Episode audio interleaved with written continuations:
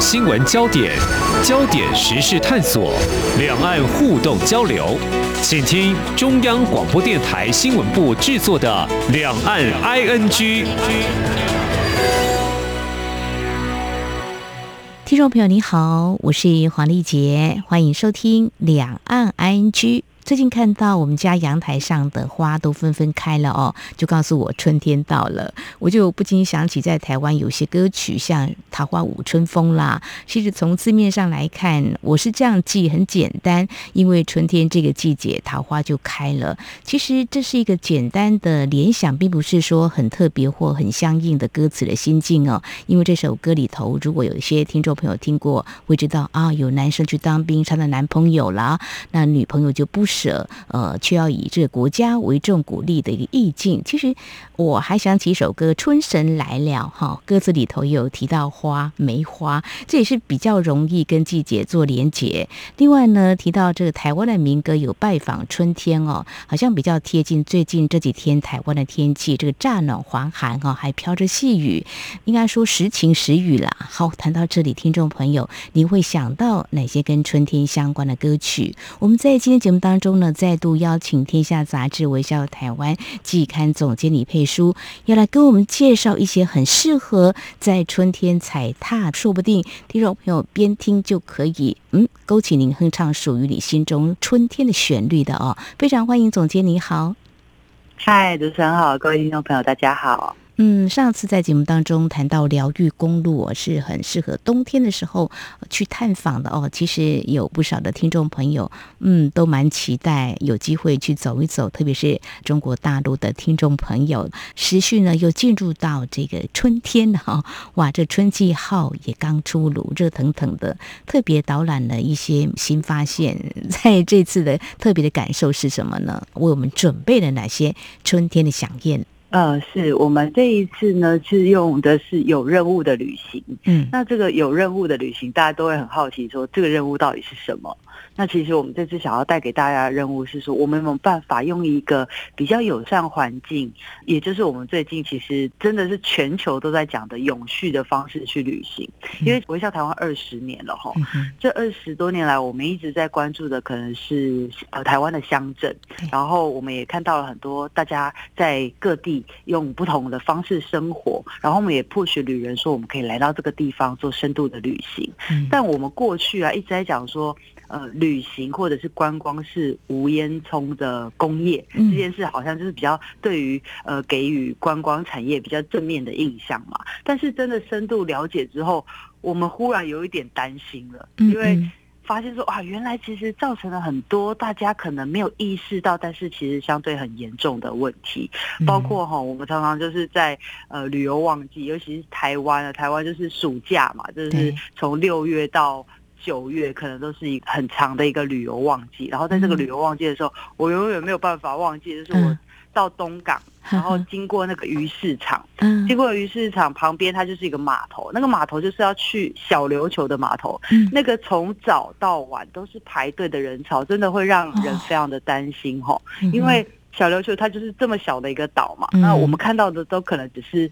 冰山一角，就是小琉球每到夏天有这么多人去，那其他的离岛更不意外，包括蓝屿啊，包括绿岛啊。嗯嗯，这样相对比较小的岛屿，那你就会担心说，哇，那这个环境的承载量有没有问题呀？因为你知道，通常大家一窝蜂去的时候，会制造比较多的垃圾啊，然后或者是说它的生态，你看，就是海边满满的都是人，那对于当地的这些海龟，他们的生活有没有造成影响？这都是一个很很严重的担忧。那所以我们在想说，我们有没有办法？用我在台湾的力量，我们去倡议一个有序的旅行方式，而这个旅行方式又不是这么高冷，就是好像让你做不到，就是因为好像大家讲永续都是离我们比较遥远这样子嘛。那呃，因为大家最近都在讲 SDGs。就是怎么样去对应到联合国他们未来要朝这个永续环境发展的一个方向。那其实，在全球有制定了一个叫做 GSTC 的准则。这个准则就是告诉大家说，我们怎么样用永续的方式去旅行。那你知道那个准则，整个看起来有一百七十一条这么多，我们自己看的都头昏眼花的。但是，我们就梳理了几个，我觉得。我们个人就是比较好达成的一个目标，嗯嗯、然后透过这个目标，呃，我们可以试着去做。然后，如果这个目标不够啊，所以我们安排了一些可以对应到这些目标，你真的可以去玩。然后透过这个去玩的方式，你可以去充电你自己。然后对于这整个环境或对于地方来讲，都是比较好的一个状态跟循环。这样是没有错。这个春天旅游或刚刚提到你个人的经验，夏天也是一些小岛、离岛呢，人满为患。其实不光只是这个旅游品质可能会大打折扣，我们更深层的来看，就是说这个永。序的概念呢，我们一定要放在我们的心中哦。嗯，所以提到这外岛，那以这样子的理念做今年的春季号啊、来介绍一些地方，当然就不是大家一起去，嗯，可能比较大的景点去凑热闹。如果提到外岛，哦、像澎湖就是一个。台湾民众呢，夏天都会去的地方，而且近一点的话，也许有些人会规划，像四到六月就有这个花火节哈，这已经二十年了，这很热闹。很多人说，哎，我订不到票，觉得很沮丧。但事实上，就要对应到刚才总监所提到的，或许呢，我们。除了四到六月之外啊，这个花火节，也许呢去看一看呢。但是我们如果真的踏到澎湖这个块土地的话，也许可以静下心来，可以找到一些人跟事哦，他们做了什么样的事情哦。其实澎湖我多年前去过这么一两次啦，这边海风很大，然后渔产很丰富，像康沟是不是在澎湖可以看到？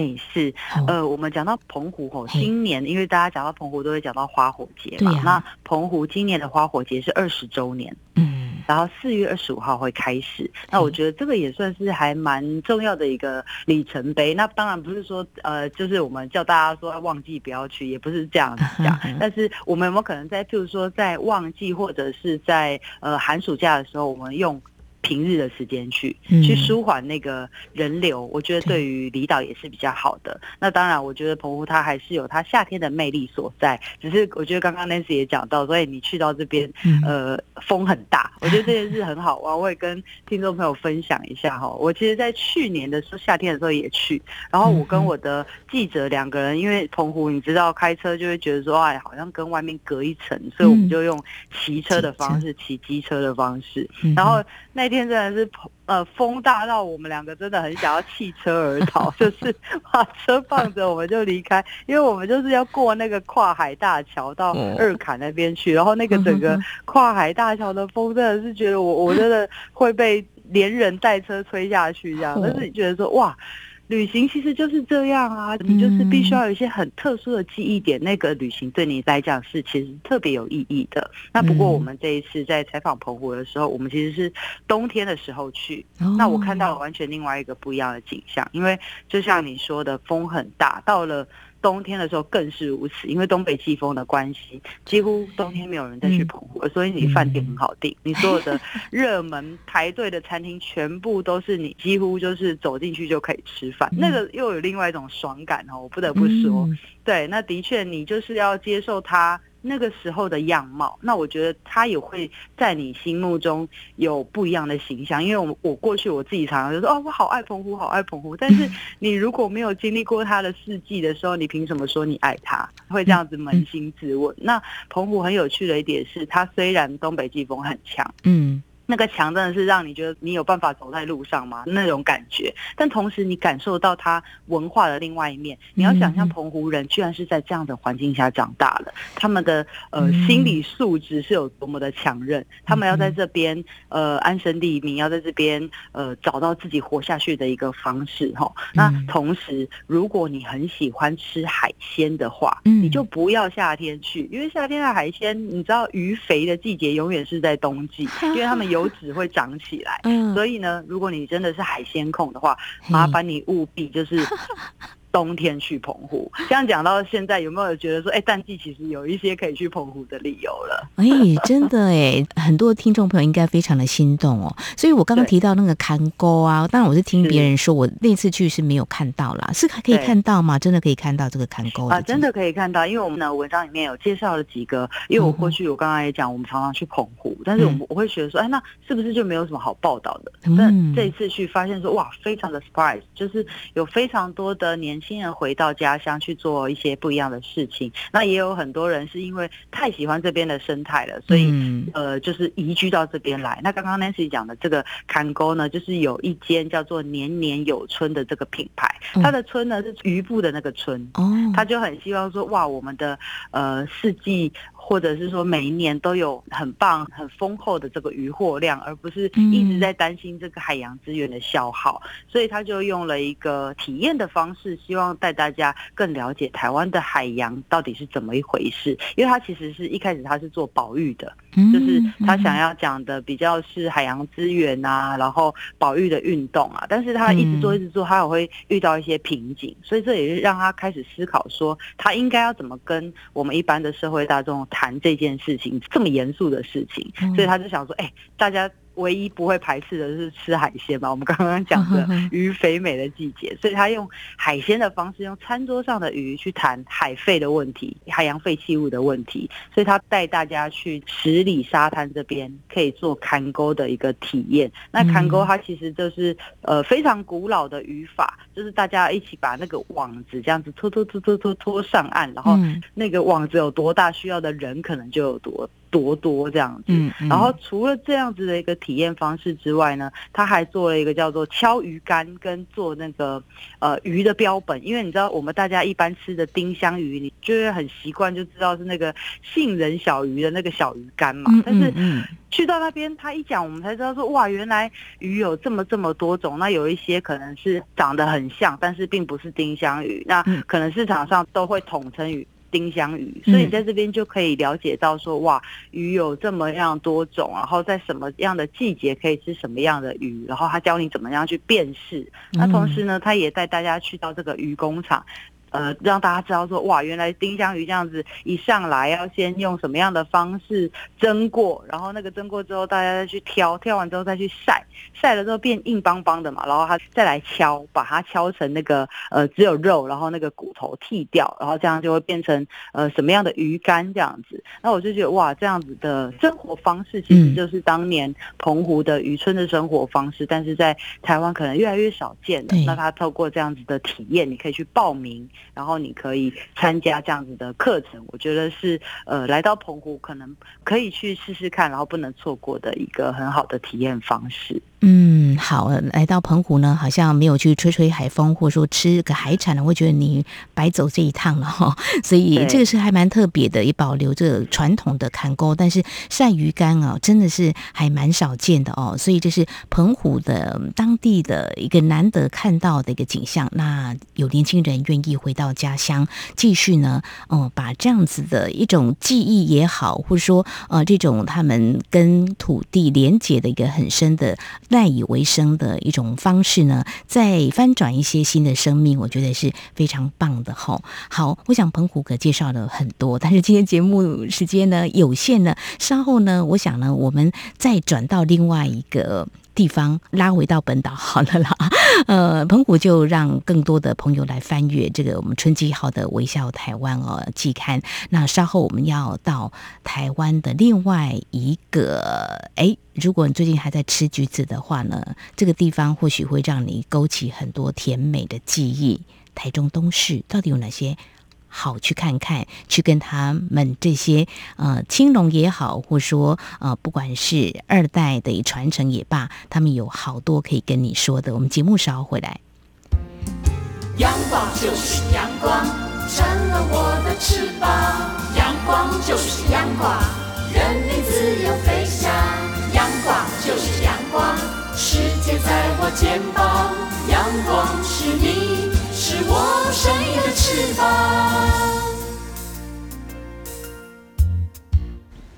，feel 出感动，让爱飞翔，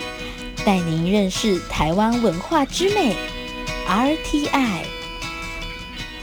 这里是中央广播电台听众朋友继续收听的节目《两岸居》。我们在今天节目当中邀请到《天下杂志》微笑台湾期刊总监李佩书，呃，带我们到台湾一些好地方来走走。春天嘛，哦，这个春天旅游是很棒的一件事情。不过要记住哦，我们要有永续的这样的概念，要放在我们的心中。除了跟大家一起呢到一些知名的景点之外，其实有一些地方你稍微驻足来跟他们谈或聊一下呢，感觉真的很不一样。我们现在就要来到台中的东势，其实东势。云林也有东市哦，台湾的一些地名哦。有一次我说东市是哪里？东市是云林的哦。我说哦啊啊，不是台中的。好，台中东市呢，我曾经也开车经过，我觉得我还蛮喜欢的，因为沿一些小路就有一些水果哈，然后我就看到有梨子啦，还有这个干嘛啦，就是碰柑。哎，可是现在碰柑没有了啦，新竹一带的一些橘子还可以看到哦。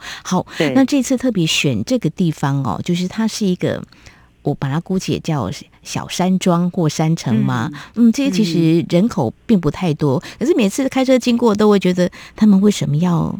住在这里呢？住在这，对，交通这么不方便，可是又看到水果，我觉得我每天看我也很开心。可是我不会种水果。嗯、好，总监来跟我们聊一下，这一次我们特别找到这个地方，我想呢，应该是有些人，就像你说的，像澎湖类似啦，他们就愿意在这个地方，嗯，就守着他们的果园，或说他们的这个农场，是吗？嗯嗯。是，呃，可以先跟大家介绍一下东市哈，嗯、台中的东市啊，我们过去就说呃客庄，就是客家人聚集的地方，大家可能比较知道是在桃竹苗这个台山县的沿线，嗯、那要不然就是屏东的六堆，但是其实是在台中的东市，它其实也是客家的聚落，所以我们这次来到这边的时候，就是哇，好可爱，好亲切，就是大家 就是讲客家话这样子，然后用客家的俚语来跟你介绍他们的文化传统，嗯，那其实就像刚刚 Nancy 讲的，呃，里面这边有非常多从呃外面回去的年轻人，那他有一些是可能是想要照顾爸爸妈妈，然后有一些是就是觉得自己的产业没有人顾，很可惜，所以回到自己的家乡。但是他们同样的一个共同的理念，就是想要用好的方式来照顾他们的。农田或者是果园，就是相对可能是有机或者是友善的农法来去呃照顾他们的事业这样子。那呃这个带路人呢叫做好乐农庄，好乐农庄他呃家维这个女生呢她是东市的媳妇。那他们一开始就是两个人原本是在呃台中的市区丰原那边在开这个桌游馆，就是桌游体验。年轻人嘛，他们就觉得这个很好玩，我要来开个桌游馆。但是后来就真的是为了照顾爸爸妈妈，所以回到东市。但是你知道做农的时候，跟在呃都市不一样，嗯，它的那个淡旺季特别的明显。嗯，所以他，你对于年轻人，你知道，就是如果正在只是还在耕种的时期，他们就会很慌啊，就是农闲期的不安定感就会很强烈，嗯、所以他们就想说，哎，那是不是可以做一些呃食农教育的活动，或者是我们讲的那个休闲产业来做一些这样子的一个调配，这样，嗯、而且他们很妙，他们因为在东市主要的。作物通常会是梨子，嗯、我们常常讲的就是，呃，东势的梨子，东势的柑橘比较多。嗯、但是他们这边不是种这个，他们是种蓝莓，就、啊、是我们国外才吃得到的这个蓝莓，啊、很少见吧？是真的。对，种那个蓝莓跟茶油籽，就是要去压榨成茶油的那个茶油籽。然后这个其实当然就是。他的长辈他们就是比较养生，所以他们想要种一些呃是呃比较对于我们常常讲的超级食物吧，这个营养可能是有更胜一筹的作物这样子，所以也因此他们在这边就非常特别的一个存在。所以他们在做这个体验的时候呢，就可以带大家去采这个茶油籽啊，然后自己压榨那个现榨的苦茶油，你就可以知道真的是一点一滴得来不易，因为他用两个不一样的方式，一个叫做做传统的油炸，然后一个叫做螺旋的压榨，这样子两个不同的方式来制作油品，那可能风味啊，或者是压出来的油量都不太一样。那等到呃油出来之后呢，他再带着小朋友、带着亲子的旅客来这边动手做自己的茶油的煎蛋啊，或者是茶油的拌面，等于是说，哎，你一路的体验，最后还可以把你榨的这个油来做成料理。我觉得这是对于呃亲子的课程是非常好的一个，就是食农教育的推动。哎，真的很不错哎！刚刚提到茶油，嗯、脑海中就浮现我小时候妈妈就用茶油拌面线啊，就很好吃。然后年轻很固味吧？对对对对对，那年轻人真的很有想法，就是说，哎，嗯，在东市你可以种柑橘，那也可以种梨子，但是他们就种啊，竟然还有蓝莓呀、啊！而且他把这个教育融入，也真的是。很好哎，因为即便是现在乡下的孩子啊，有些也不见得会碰到土。我觉得如果没有父母亲很用心的去带领孩子的话，都觉得不要碰，太辛苦了。那他们有这样的想法，我觉得挺好的，就用在地的资源，然后来翻转更多的可能了哦。哇，这是这对夫妇，所以在附近的话，像他们这种食农教育或有机农场，应该会很多吧？年轻人的想法总是。我想，我们今天谈的是永续嘛，他我们可能比较接受这方面的资讯，而且可能可以改变的机会会大一些，是不是？有机农场也不少。对，没错，因为我觉得，呃，好乐农庄最让我比较感动的是，它不是只有自己做自己的，嗯、因为如果每个都是单点的话，其实在这边你很难串联起来。你想想看，谁会大老远？千里迢迢开车只为了体验你一个 对一个农场就走了，然后我觉得这样子的话，相对那个商机跟产业链就比较起不来。所以我觉得，呃，好乐农庄做了一件事情，他那时候就带我们去了好几个呃做不同事情的这样子有机或友善的农园，他们都种不一样的东西。那其实包括就譬如说我们刚刚提到的有梨子的种梨子的那个果园，那他这个果园的也是青农呢，他就会教大家怎么样做嫁接。因为其实东市这边是高阶梨的故乡，那你知道透过人工嫁接，它可以把呃高山上就是我们讲的温带的水梨，然后它可以到平地嫁接，然后甚至说在一棵树上，你可以看到两三种不同的品种。那我觉得这对于呃整个我们在譬如说做体验的时候，在做见学的时候，包括大人去，大家都会觉得很新奇。然后你知道譬如说嫁接应该用什么样的角度，那要怎么样把它结合，要怎么样缠绕，它才能够。活下来，然后长出梨子。我觉得这个是接下来啦。我预测，其实这是一个不只是亲子，现在甚至一般人，大家都不知道，大家都没看过。可是到了这个农村里面，你可以看到完全跟你一般所体认到的，呃，是完全不一样的知识。你可以在他们身上学到不同的事情，看到不一样的世界。我觉得是接下来的一个很重要的趋势。那包括我们有讲到东市，它有产。柑橘，但是现在可能，譬如说春天进入夏天之后，可能没有柑橘了。但是没有关系，因为他们这边就是生态太好了，他是用有机的方式来照顾柑橘园。那插柑橘，接下来就是现在是开花的时间，然后有半年都在开花。那这个开花期呢，晚上就会有萤火虫出现，然后你知道，就非常多的旅客他们就会来到这个柑橘园，呃，看萤火虫。那晚上看萤火虫，那白天要做什么呢？他就会带你摘这个。柠檬，然后去采花蜜，就是采那个蜂蜜，然后把它做成那个我们自己每一次在家会吃的那个柠檬爱玉。我觉得就是啊，这个也是完全不一样的体验，这是在这个开花的时间点才可以去体验到的。那我觉得像种种种种，还有包括像东市有一个很传统的呃酱油厂，它这边的酱油厂跟其他地方又不一样，它是用柴烧的，然后是用黑豆的原料，然后还用。这边东市的山泉水来做的，那我觉得这样子一路的这样子不同的产品，不一样的植物或者是果物的这样的体验，就可以让你知道说，哇，农村的生命力是完全不一样的，你可以看到不同的东西。嗯，大家都说务农其实是个体力活，是还蛮劳动你的身体，有时候会疲惫。但是他把它串联一些非常有特色的在地的啊，这个农业哦，我觉得是一个非常棒的想法。那更可贵的就是说，哎，会有一些人有同样的理念，他们在不同的领域都是在农业，但是他们有相同理念，就把这样做一个非常好的串联。所以说，就像总监说的，你可能不太会因为只有一个单点的一个地方可以。去你就会冲到那里去，但现在呢，它可以连成一条线的话，有更多人来响应，那是更好。而且它还有这个教育的意义，从体验当中让我们去想，我们可以做些什么，可以不要做些什么。当然，如果说能够投诉在一个非常棒的民宿，也有这种永续概念的话，也是非常好。那那么在今天节目当中，就点到这两个地点啊。事实上呢，嗯，我想。在我们出发之前，也可以做一样相应的一个。配备。心态来出发，所以呢，在这边是不是也请总监来跟我们谈谈？因为在刚开始我们提到说，哎呀，要连接到这联合国的啊这种永续概念，其实哇，有这么多，我们也许呢，我们就从简单个人的这个态度来开始做一些调整。不晓得您每次跑那么多的地方，如果在今年春天打算呢有任务来旅行的话，从出发起步开始，您有什么样的建议呢？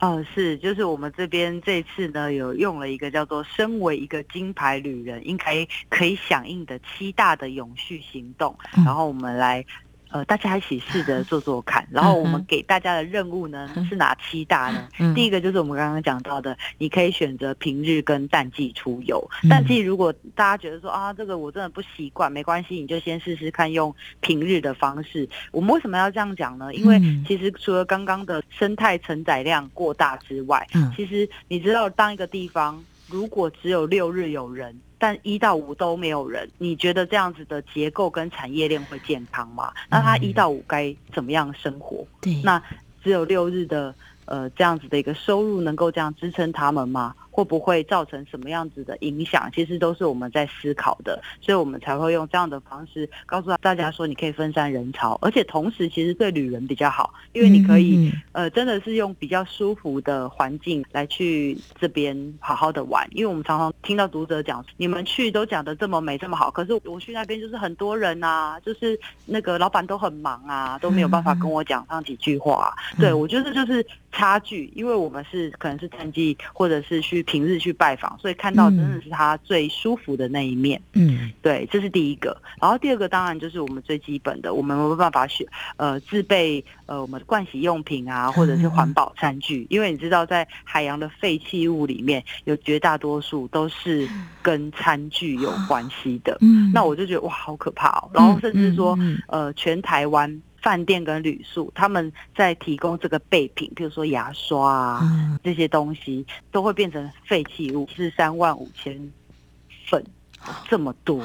那我就觉得哇，这个数字真的统计起来这么惊人。但是如果我们每个人自己带的话，能够减少一点是一点。我觉得每个人都有这样的一个责任感的话，我真的觉得真的是聚沙成塔啦。你不做的话就是零。嗯那真的每个人做一点做一点，其实你会影响到身边的人。那另外当然就是说，哎，我们有没有办法尽量的运用大众运输工具啊？呃，或者是共享的汽机车啊？比如说你真的要开花东很远，反而会觉得说你是不是应该要坐火车到那边去，然后再在那边再租车这样子，也相对的比较。轻松跟舒服。那另外，比如说像选择呃永续的旅宿，就是环保的旅宿，他们本来就支持这样的理念。比如说，他提供的早餐是用在地的食材来制作给你吃的，然后或者说，哎，他也没有提供备品，他是用大罐的那种洗沐的这样子的一个用具，这样子，我觉得也是相对于比较好的。那再来就是，你可以参加一下那个在地合法而且呃在地经营的这些体验游程，你都要去那边玩了，你应该去深度的了解这边的文化或者是生态的时候，应该可以顺便给支持当地人经营的这些体验游程。那最后当然就是呃我们要。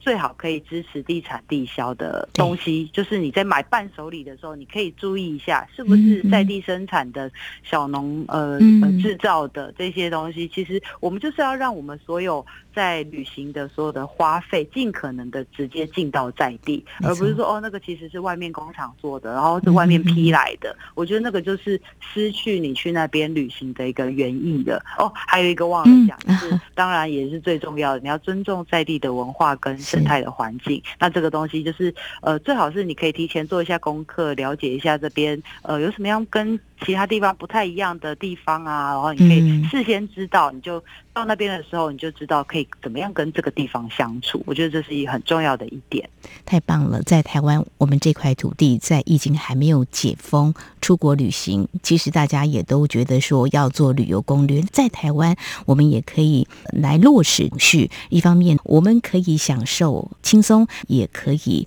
把我们支持他们的力量给带进去。我想，身为一位。金牌旅人，就是在春季号当中呢，一些小小的提醒啦。我们鼓励大家春天旅游，那么抱着轻松的心情，但是或许在今年可以来点改变，说不定在听我们节目的同时，哎，也许你心中唱着非常愉快的歌曲。好，今天非常谢谢《天下杂志》微笑台湾季刊总监李佩书分享，谢谢。